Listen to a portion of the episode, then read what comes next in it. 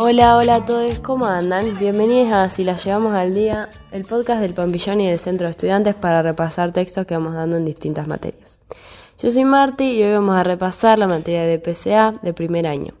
En este episodio vamos a ver el texto de Svensson de la unidad temática número 3 denominada Teorías Psicológicas Cognitivas.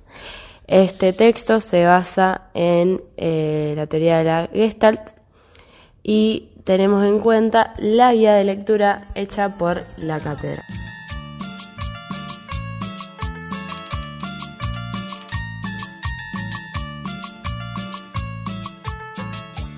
Svensson empieza postulando el fenómeno phi eh, explicitado por Wertheimer, que es la ilusión de una sola luz en movimiento que aparece cuando dos o más luces son encendidas y apagadas en rápida sucesión. Esta ilusión de movimiento aparece, por ejemplo, en los letreros publicitarios luminosos o las películas.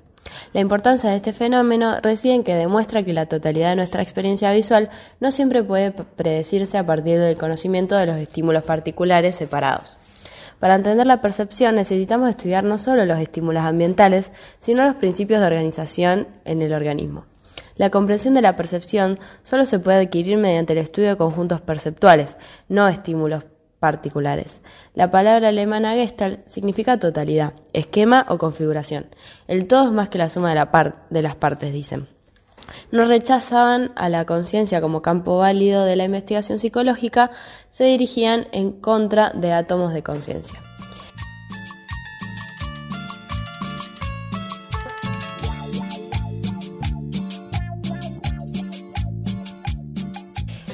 Kohler decía que en organismos superiores el modo más, más importante de aprendizaje es la comprensión inmediata o intuición, mejor dicho, insight.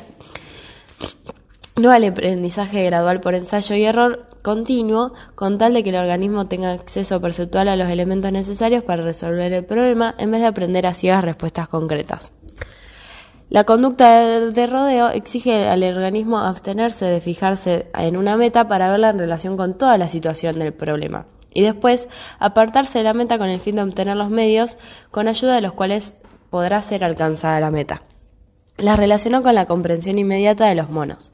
Las comprensiones inmediatas súbitas, precedidas por una presumible introspección, han sido denominadas experiencias AHA. Aprendizaje por comprensión era aprendizaje cognitivo puro basados en procesos perceptuales. Los monos empleaban una vista interior para resolver problemas.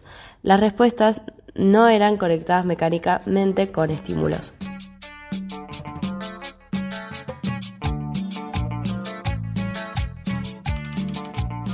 Aquellos aspectos de una situación que tienen relaciones entre sí son interpretados y percibidos, como gestalten o formas o totalidades. El aprendizaje es una función de la manera en que el organismo estructura la situación del problema en vez de solo estímulos. Las leyes o principios fundamentales de Wertheimer describen cómo los organismos organizan los estímulos y recuerdos de que disponen en una situación de aprendizaje. Un principio básico de la percepción y el aprendizaje es el de la pregnancia o buena forma, es decir, todo aquello percibido adoptará la mejor forma posible, la más simple generalmente. Este principio sostiene que los recuerdos y percepciones son alterados de modo que asuman una forma más clara y habitualmente más simple. Tiene cuatro subprincipios que predicen cómo tiende a producirse este fenómeno de la buena forma. El cerramiento, la proximidad, la continuidad y la similitud.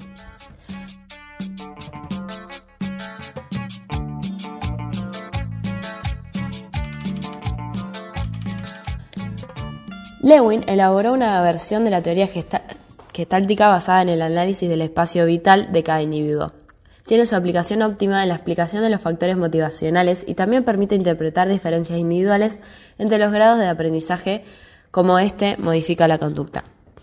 Una discípula de Lewin comprobó que las tareas inconclusas tienen propiedades motivacionales y tienden a mejorar el aprendizaje.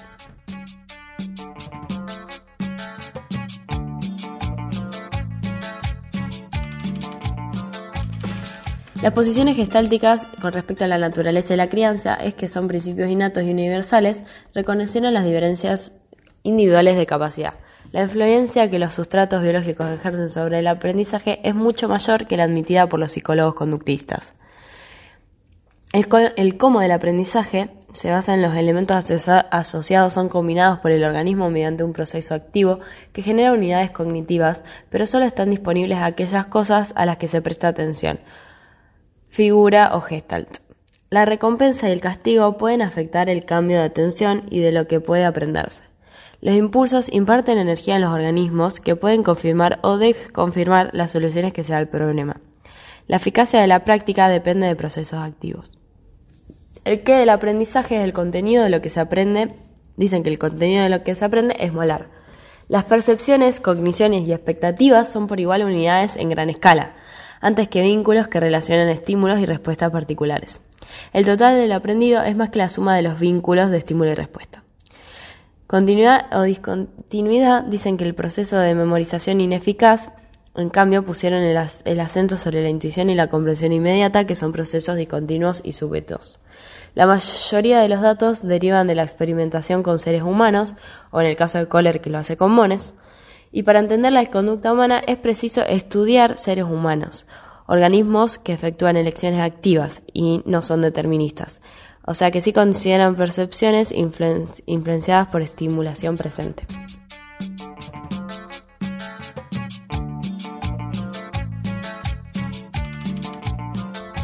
La crítica que se le hace a la Gestal es que confían demasiado en la, en la descripción particular y de evitar un desarrollo claro y sistemático de sus principios. Es difícil determinar cuándo y en qué medida cada principio influye sobre la percepción y el aprendizaje.